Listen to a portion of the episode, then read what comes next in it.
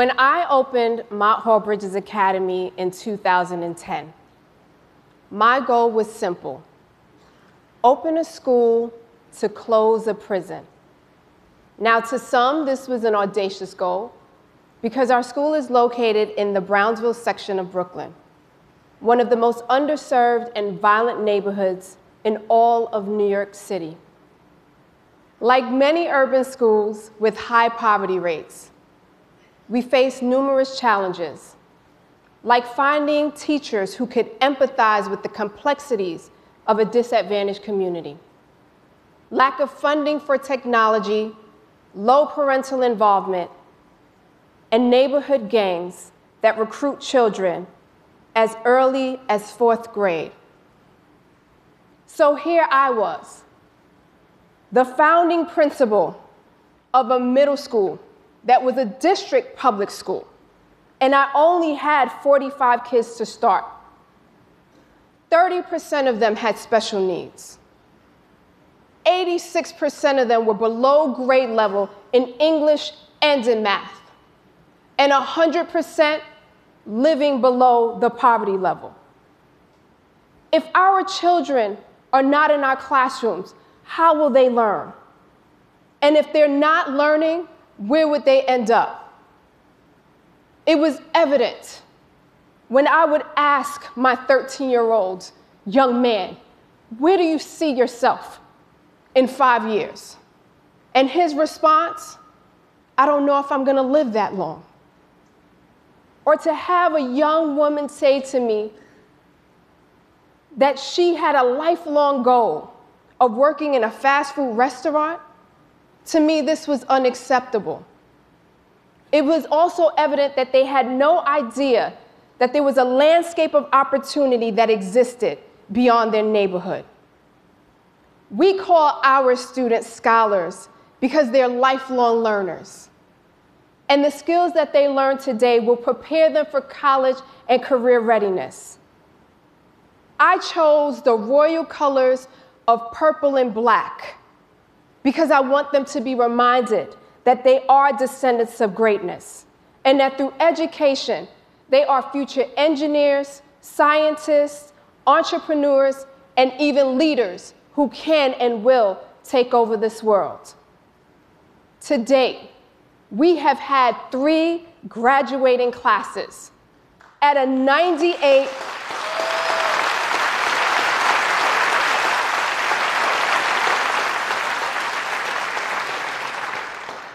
at a 98% graduation rate. This is nearly 200 children who are now going to some of the most competitive high schools in New York City.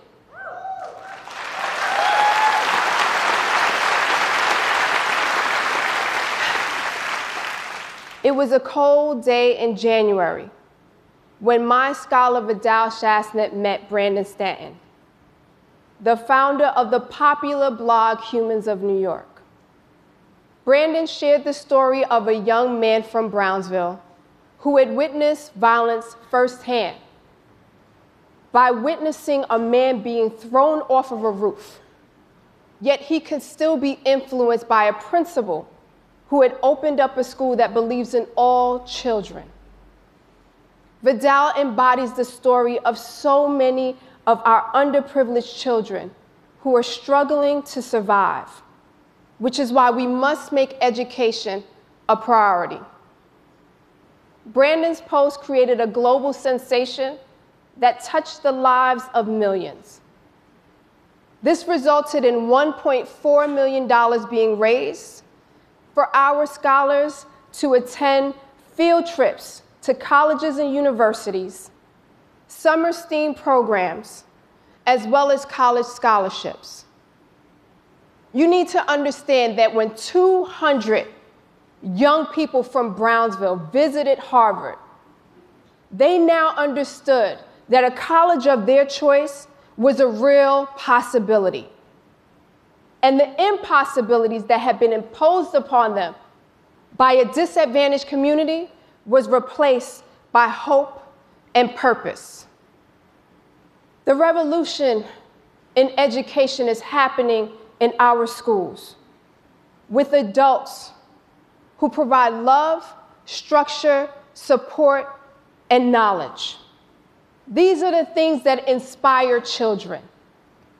But it is not an easy task, and there are high demands within an education system that is not perfect.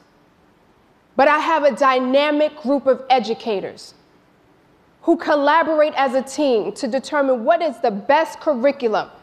And they take time beyond their school day and come in on weekends and even use their own money to often provide resources when we do not have it. And as the principal, I have to inspect what I expect. So I show up in classes and I conduct observations to give feedback because I want my teachers to be just as successful as the name Mott Hall Bridges Academy. And I give them access to me every single day, which is why they all have my personal cell number, including my scholars and those who graduated, which is probably why I get phone calls and text messages at 3 o'clock in the morning but we are all connected to succeed, and good leaders do this. Tomorrow's future is sitting in our classrooms, and they are our responsibilities.